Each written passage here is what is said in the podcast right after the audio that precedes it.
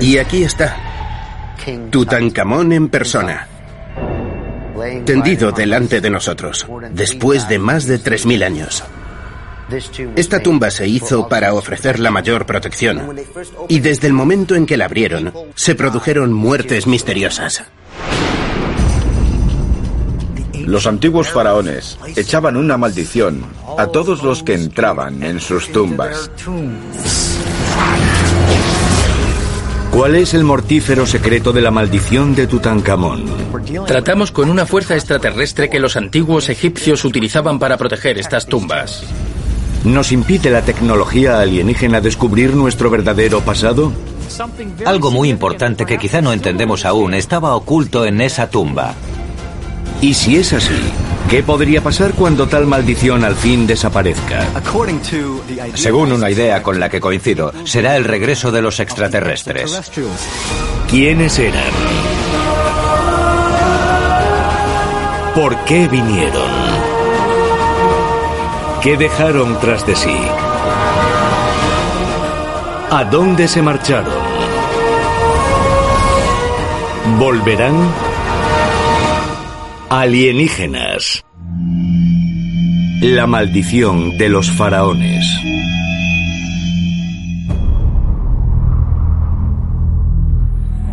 Isla del Roble, Nueva Escocia, Canadá. Año 2017. Rick y Marty Laguina regresan a la finca que compraron aquí 10 años antes para intentar desvelar un misterio secular.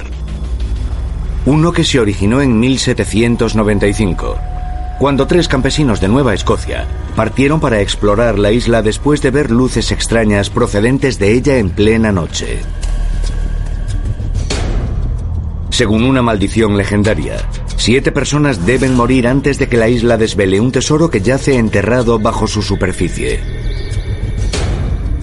Hasta ahora, han muerto seis personas en busca de ese tesoro.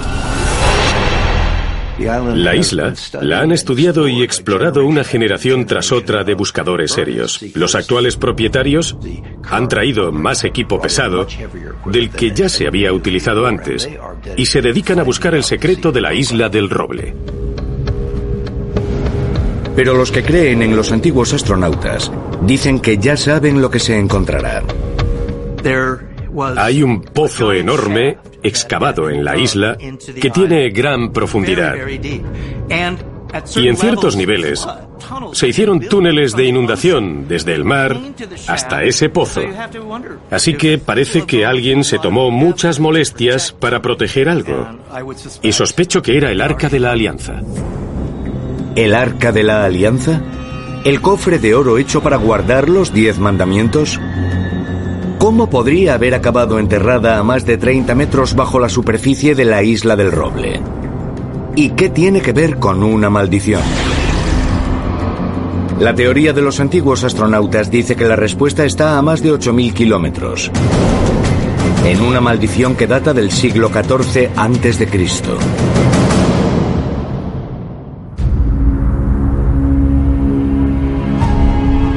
Egipto, Valle de los Reyes, 4 de noviembre de 1922. Un niño que trabajaba en una excavación británica dirigida por Howard Carter se dirige una noche hacia su casa en burro. De pronto, el animal cae en un hoyo en la arena. Pensando que podría haber dado con la entrada de una tumba, corre a casa y avisa a Carter. Cuando Howard Carter llegó, excavaron frenéticamente hasta la tumba. 72 escalones, hasta que llegaron a la puerta sellada de la tumba, que estaba aquí. Carter hizo un agujero en la pared antes de destruirla. Entonces miró a través de él y dijo textualmente, veo cosas maravillosas. Lo cual era cierto. Dentro de la tumba de Tutankamón había cosas maravillosas. Estaba llena de oro y tesoros. Por casualidad, Howard Carter y su equipo habían descubierto la tumba del faraón Tutankamón. Hasta el presente, Se considera la tumba mejor conservada y más intacta encontrada en el Valle de los Reyes.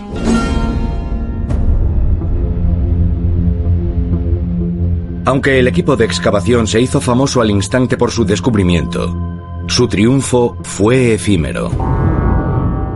Durante la apertura de la tumba de Tutankamón, todos los trabajadores egipcios sentían temor y recelo. Se sabe que las antiguas tumbas egipcias padecen la maldición de los faraones. El primero que entre en la tumba morirá. Aunque la mayoría de los participantes occidentales no se tomaban en serio la leyenda de la maldición, la apertura de la tumba de Tutankamón fue seguida casi de inmediato de numerosas tragedias, algunas con extrañas relaciones con la supuesta maldición.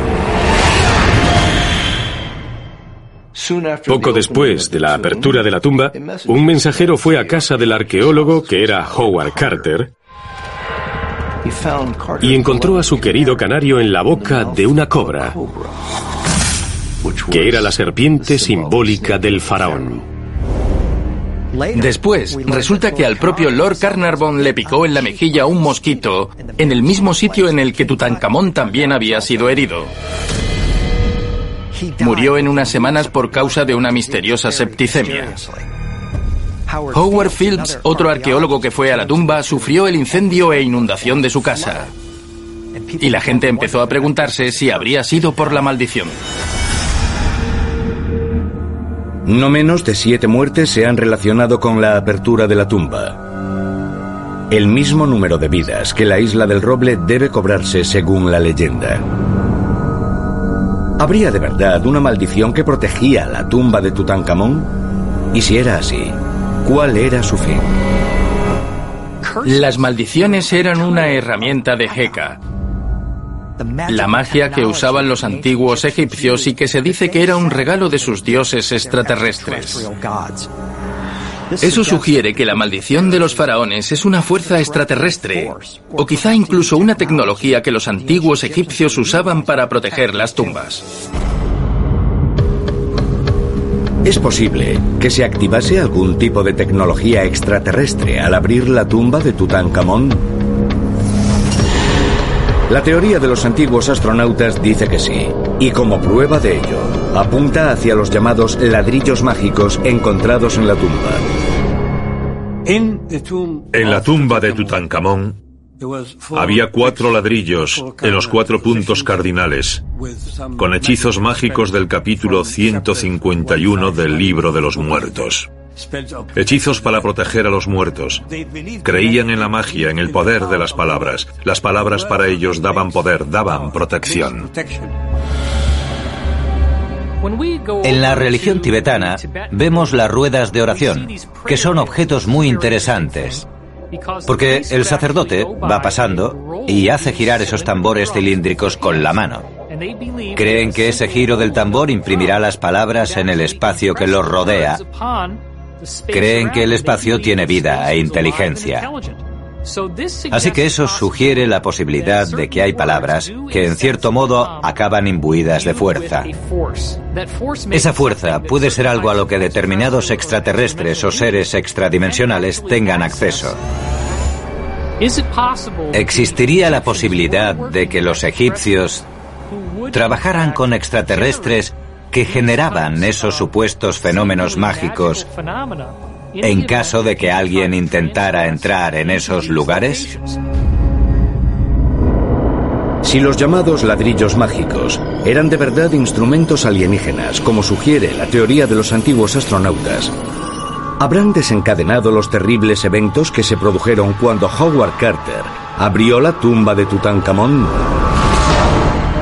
¿Y existe alguna relación con la maldición que se dice que hay en la isla del roble?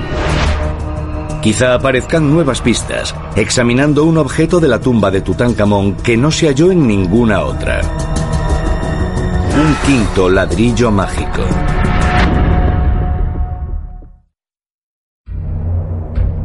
...22 de septiembre de 1922... Howard Carter y su equipo inician la quinta temporada de excavación en la tumba de Tutankamón. El objetivo de su trabajo es una sala sin sellar al fondo de la cámara funeraria llamada Tesoro. Cuando entran, lo primero que ven es otro de los llamados ladrillos mágicos. Ese quinto ladrillo tiene una inquietante inscripción que reza, Soy yo quien impidió que la arena inundase la cámara secreta y quien repelerá al intruso con la llama del desierto. He incendiado el desierto. He hecho que el camino sea equívoco. Estoy para proteger a los muertos. Hay que preguntarse por qué se puso ese quinto ladrillo en la tumba de Tutankamón. Mientras que en otras tumbas faraónicas se encontraron cuatro ladrillos mágicos. Solo la de Tutankamón incluye uno más. ¿Pero por qué? Ese quinto ladrillo puede ser una pista, una especie de marca en el mapa del tesoro para indicar que algo muy importante que quizá aún no entendamos fue escondido en esa tumba. El 28 de septiembre de 2015, el arqueólogo británico Nicholas Reeves hizo un extraordinario descubrimiento mientras examinaba escaneados de alta resolución de la tumba de Tutankamón. La posibilidad de cavidades ocultas dentro de la cámara funeraria.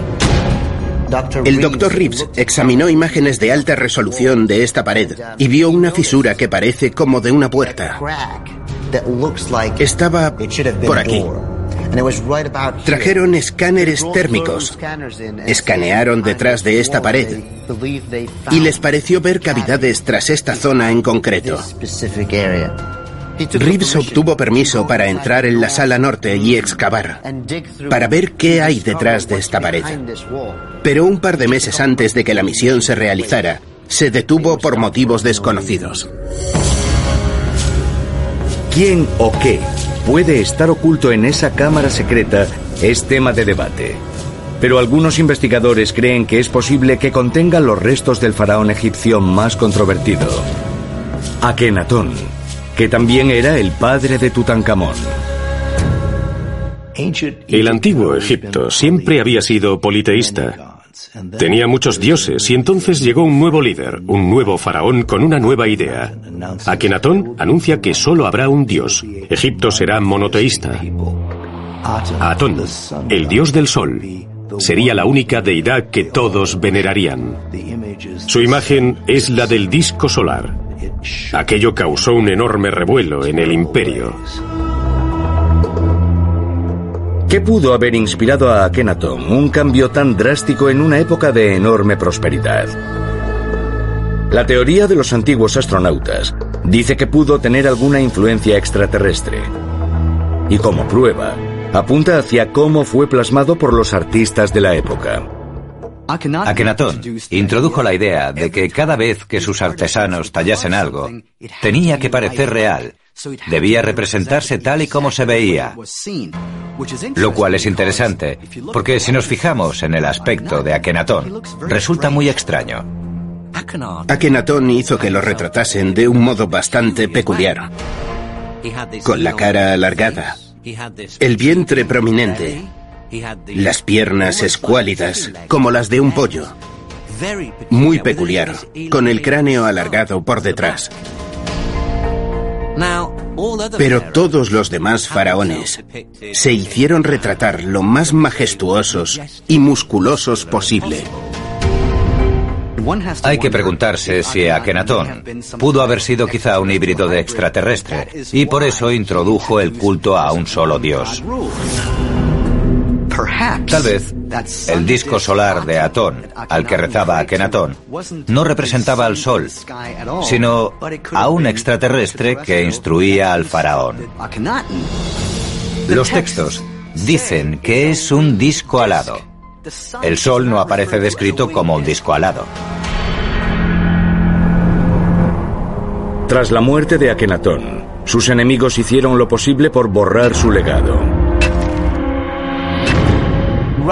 Aquí, frente a la tumba de Tutankamón, está la misteriosa KV-55. La mayoría de los egiptólogos creen que la momia hallada dentro era la del rey Akenatón. Encontraron un ataúd destruido y todas las pinturas murales estaban destrozadas, deshechas a propósito. lo cual sería lógico. Tendría sentido que en esta tumba trataran de borrar el recuerdo del rey Akenatón. Como la tumba estaba tan destrozada, no pudo verificarse con certeza absoluta a quién pertenecía. Y algunos egiptólogos afirman que el examen de la momia demuestra sin duda que no era Akenatón, sino otra persona. Cuando se examinó, resultó ser una persona de veintipocos años. No tendría más de veinticuatro o veinticinco como mucho. Akenatón subió al trono cuando tenía 16 años y reinó durante 17. Por lo tanto, no podría haber tenido menos de 34 años cuando murió. Los antiguos egipcios no querían que supiésemos nada de Akenatón. Así que nos preguntamos si habrá alguna relación con la maldición que protege la tumba de Tutankamón. Y si en realidad protegía un secreto aún mayor. Es posible que la momia de Akenatón no fuese enterrada en su tumba, sino que la depositaran en secreto en una cámara oculta en la tumba de su hijo, Tutankamón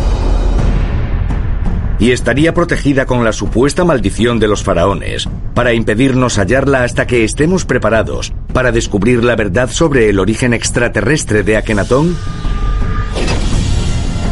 La teoría de los antiguos astronautas dice que sí, y sugiere que un secreto aún mayor puede encontrarse examinando el sarcófago de Tutankamón y el nombre que se borró en él. Egipto, Valle de las Reinas. 26 de enero de 1909. Trece años antes de descubrirse la tumba de Tutankamón, el pintor y dramaturgo Joseph Lyndon Smith y el egiptólogo Arthur Weigel interpretan una obra para el equipo de Howard Carter. La obra narra la historia sobre una maldición impuesta al faraón Akenatón por los sacerdotes de Amón, a los que había desafiado. Según la maldición, Akenatón no podría viajar al otro mundo y estaría condenado a vagar por la tierra como un fantasma. Ocurrieron varias cosas muy curiosas cuando representaron la obra. Estalló una tormenta de repente que cegó a una de las actrices y a una de las esposas de los libretistas la atacó una enfermedad desconocida. Todo ello te hace pensar si la maldición de Akenatón realmente será verdad. En las leyendas de muchas maldiciones, a menudo se dice que cierto mantra o la lectura de ciertas palabras activará de pronto la maldición. Así que debemos preguntarnos si será posible que haya algún artilugio extraterrestre que se active por el sonido. Del mismo modo que podemos hablar con Siri o Alexa de Amazon, activarlos con nuestra voz y darles órdenes y que luego hagan algo para nosotros.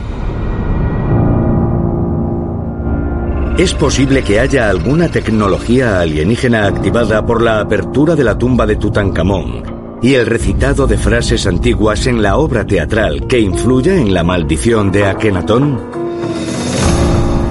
La teoría de los antiguos astronautas dice que sí, y también que la maldición tenía como fin no solo ocultar la verdad sobre el origen extraterrestre de Akenatón, sino también otro increíble secreto sobre el pasado de la humanidad. Uno que puede hallarse examinando el sarcófago de Tutankamón. Todas las momias tenían ataúdes que reflejaban el aspecto del rey.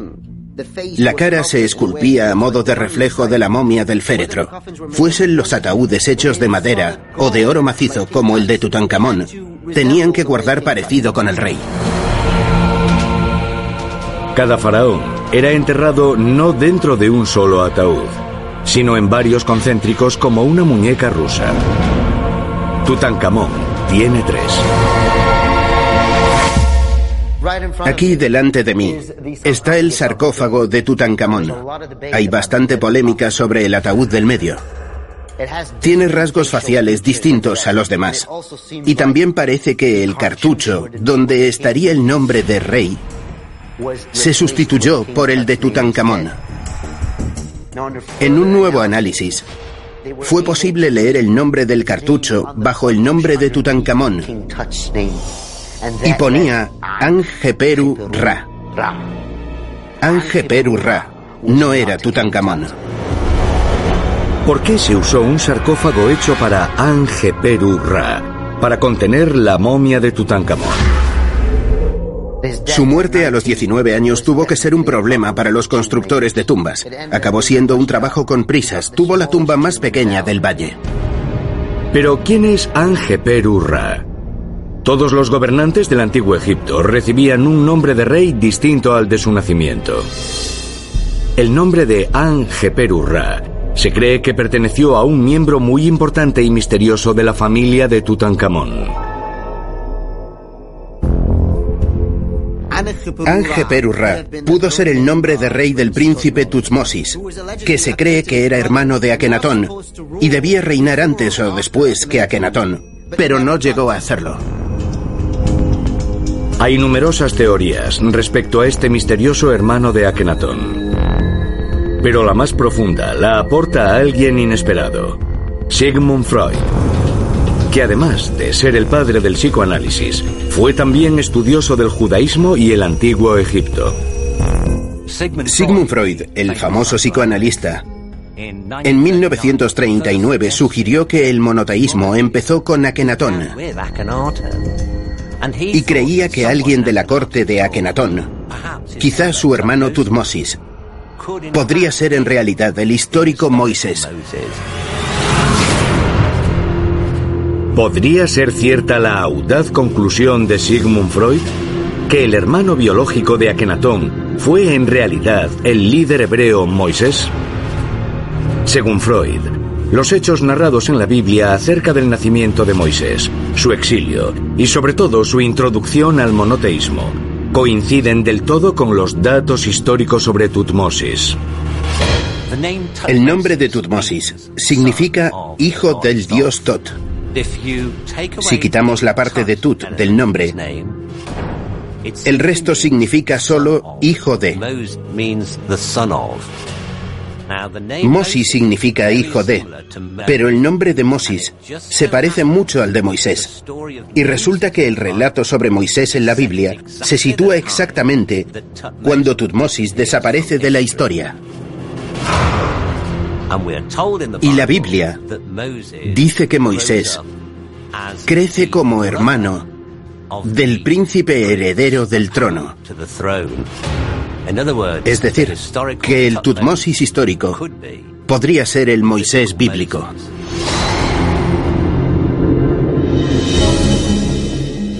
En años recientes, varios egiptólogos, como Ahmed Osman, han propuesto teorías similares a la de Freud.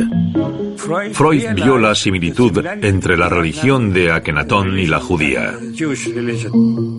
Sugirió que después de que Akenatón dejase el trono, Tutmosis adoptó la religión de Akenatón de un dios sin imagen y se la dio a los israelitas. El único indicio sobre su éxodo israelita desde Egipto al Sinaí tuvo lugar en esa época. Curiosamente, al mismo tiempo que el éxodo de los israelitas, hay constancia de que los seguidores de Akenatón fueron expulsados de Egipto. Revelan las historias de Moisés y Akenatón un plan extraterrestre para alterar el curso de la humanidad. La teoría de los antiguos astronautas propone que, como en el caso de Akenatón, Muchos de los eventos de la vida de Moisés apuntan hacia una conexión extraterrestre.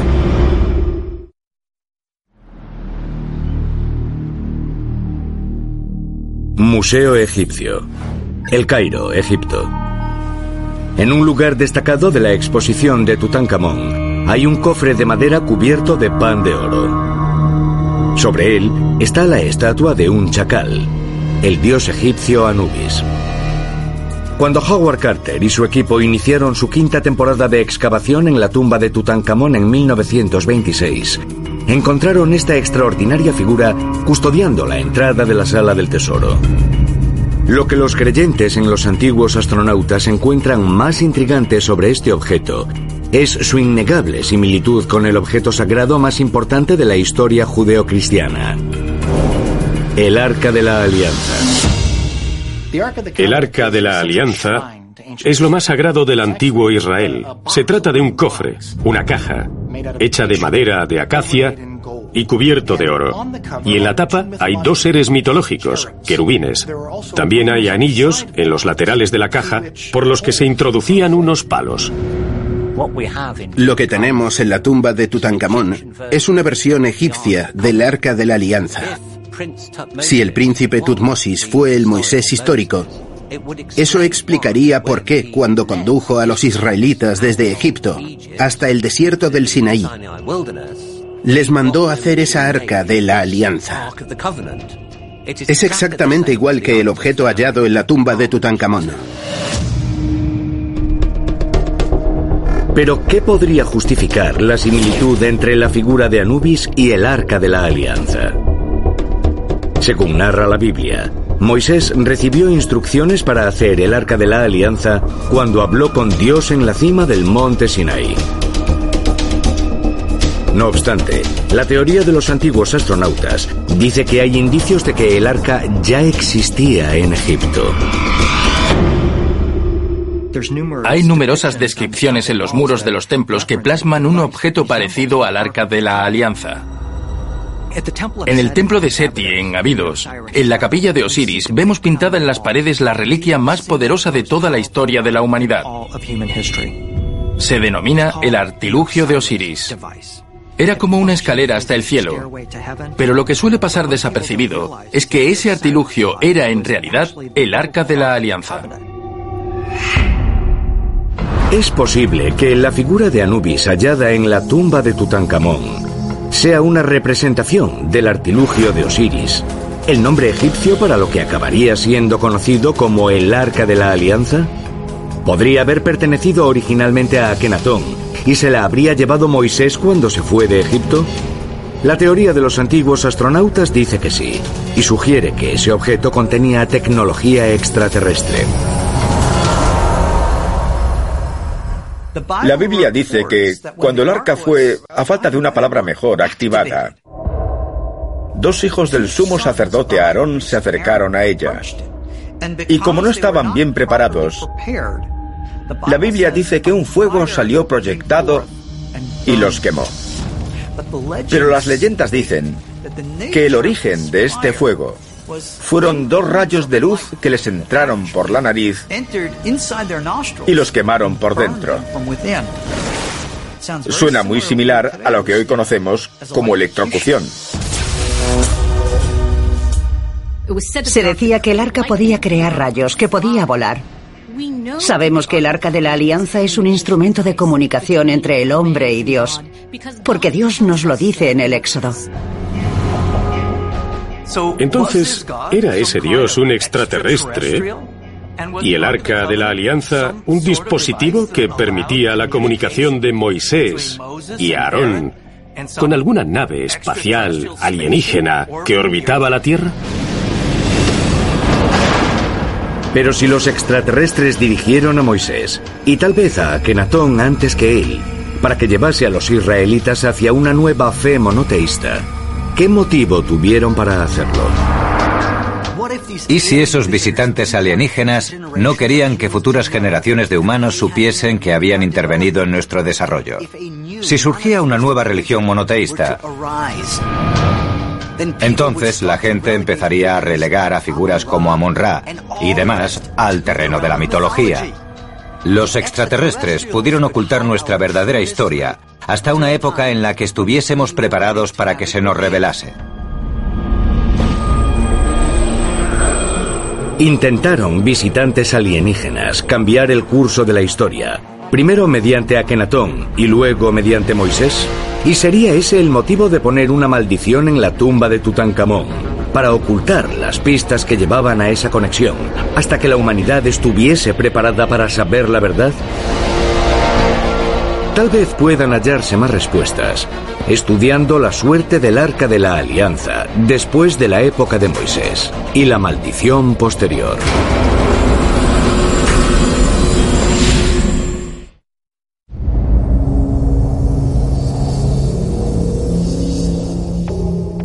Jerusalén, 586 a.C.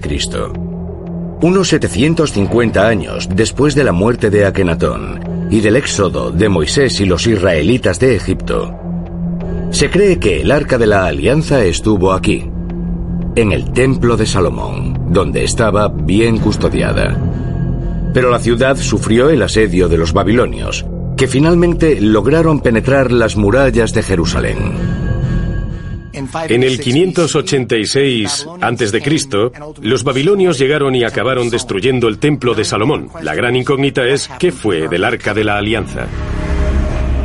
Según relatos históricos, los babilonios robaron todos los tesoros que encontraron en el templo de Salomón, pero no hay menciones al arca de la alianza. Un relato cuenta que el rey Salomón tuvo un hijo llamado Menelik con la reina de Saba, y que Menelik robó el arca y se la llevó a Etiopía, mucho antes de la invasión de los babilonios, ocultándola en una pequeña capilla de la ciudad de Axum, donde aún sigue en la actualidad. Pero muchos creen que el arca permaneció escondida en el templo de Salomón mucho después de la invasión babilónica, hasta que la sacó de Israel la antigua orden de los caballeros templarios. La de los Caballeros Templarios era una misteriosa orden de monjes guerreros fundada en el siglo XII. El rey Balduino II de Jerusalén les dio un ala de un palacio en lo que hoy se conoce como el Monte del Templo. Varios historiadores sostienen que era parte de su misión hacer excavaciones en el templo de Salomón de Jerusalén y que durante esas excavaciones descubrieron en una cámara oculta, bajo el templo, una sala secreta donde estaba el arca de la alianza. ¿Estuvieron de verdad los templarios en posesión del arca de la alianza? La teoría de los antiguos astronautas dice que sí, y sugiere que hay indicios de cómo la tumba de Tutankamón también estaba protegida por una maldición.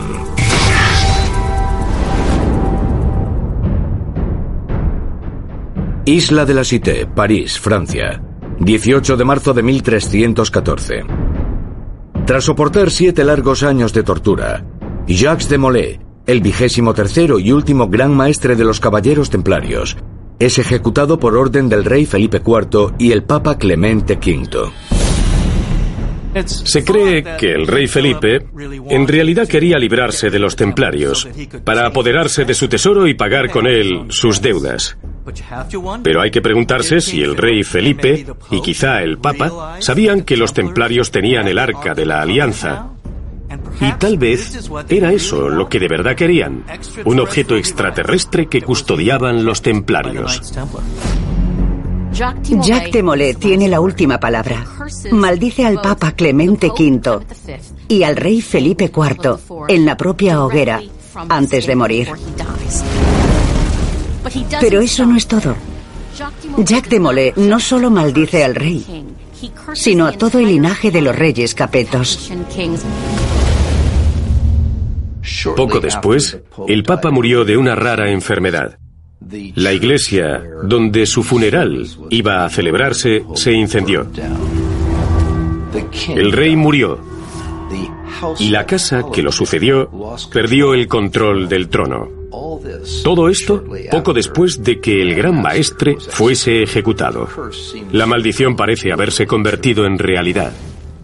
Durante los 14 años siguientes, los tres hijos del rey Felipe mueren y su único nieto también murió, terminando la dinastía Capeta tal como Jacques de Molay había dicho. Así que, tal vez la maldición contra el rey Felipe y el Papa fue algo procedente del arca de la alianza, de algún modo. Y esa maldición tenía el objeto de proteger a la propia arca. ¿Es posible que la maldición de la tumba de Tutankamón fuese la misma que protegía al arca de la alianza? ¿Y podría ser que la maldición tuviese su origen en una inteligencia extraterrestre? Cuando los caballeros templarios fueron perseguidos en Francia en el siglo XIV, Escocia se convirtió en su refugio.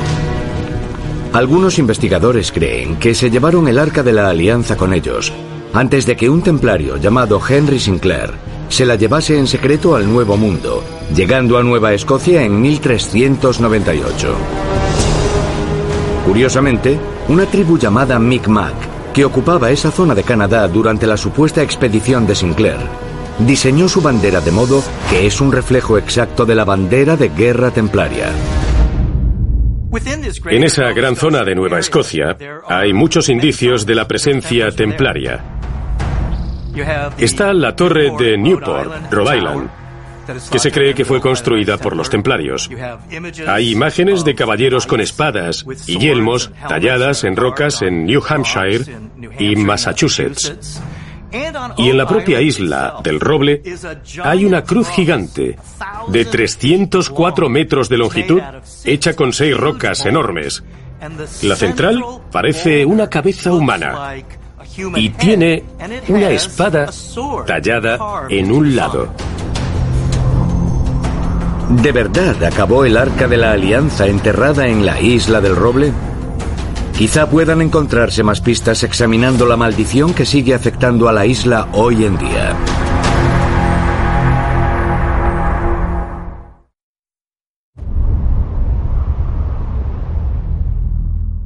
Isla del Roble, Nueva Escocia, Canadá. 1803. Simeon Lance crea la compañía Onslow, la primera organización formal dedicada a buscar el tesoro de la isla del Roble. En menos de un año, mientras excavan en el misterioso hoyo conocido como Pozo del Dinero, descubren una curiosa losa de piedra a una profundidad de 27 metros. Cuando se lleva a la superficie, los excavadores enseguida ven jeroglíficos extraños en un idioma desconocido que cubren la piedra. Poco después de eso, una serie de calamidades le suceden a todos los que intentan buscar el tesoro. Se dice que hay una maldición en la isla del roble y que siete personas deben morir antes de que el tesoro de la isla aparezca. Y ya ha habido muertes trágicas en ese lugar. La isla se cobró la primera víctima en 1861, cuando la caldera de una bomba de vapor estalló, escaldando y matando a un hombre e hiriendo a otros. En 1897, Maynard Kaiser murió cuando una cuerda de ascenso resbaló de una polea y lo precipitó a un pozo. Y en 1965, Robert Restal también se cayó en un pozo tras inhalar gases misteriosos que lo dejaron inconsciente. Su hijo Bobby y otros dos hombres que intentaron rescatarlo murieron junto con él, elevando el número de muertos a seis. ¿Podría ser una prueba de que de verdad pesa una maldición sobre la isla del roble? ¿Y tendrá relación con la losa de piedra que contenía jeroglíficos misteriosos? Cuando ves la losa de piedra de los jeroglíficos, te preguntas si será la pista para poder entender qué es el tesoro de la isla del roble. O si será una maldición que intenta proteger ese secreto. Hay una innegable similitud entre esa losa de la isla del roble y los ladrillos mágicos de la tumba de Tutankamón. Los templarios eligieron la isla del roble para enterrar lo que fuese que encontraron en el templo de Jerusalén durante las cruzadas. Y en mi opinión, lo que habían descubierto era el arca de la alianza completa o partes de ella. Y el arca de la alianza, según la teoría de los astronautas antiguos, contenía un dispositivo extraterrestre. Eso sugiere que podría haber un grupo común que está tras la isla del roble, la tumba de Tutankamón, y que protege el arca de la alianza, la herencia egipcia de Moisés. E incluso podría estar ocultando la verdad sobre el origen extraterrestre de la humanidad. Es posible que una antigua maldición egipcia esté guardando un secreto increíble sobre el origen alienígena de la humanidad? ¿Y podría haber pruebas de ese secreto en la legendaria Arca de la Alianza? Hay quienes creen que la respuesta es un sí rotundo. Que la prueba está enterrada a unos 49 metros bajo una remota isla de Nueva Escocia. Y que, como la tumba de Tutankamón, permanece custodiada por una maldición mortal. Una que exige el sacrificio de siete vidas antes de que el secreto pueda desvelarse.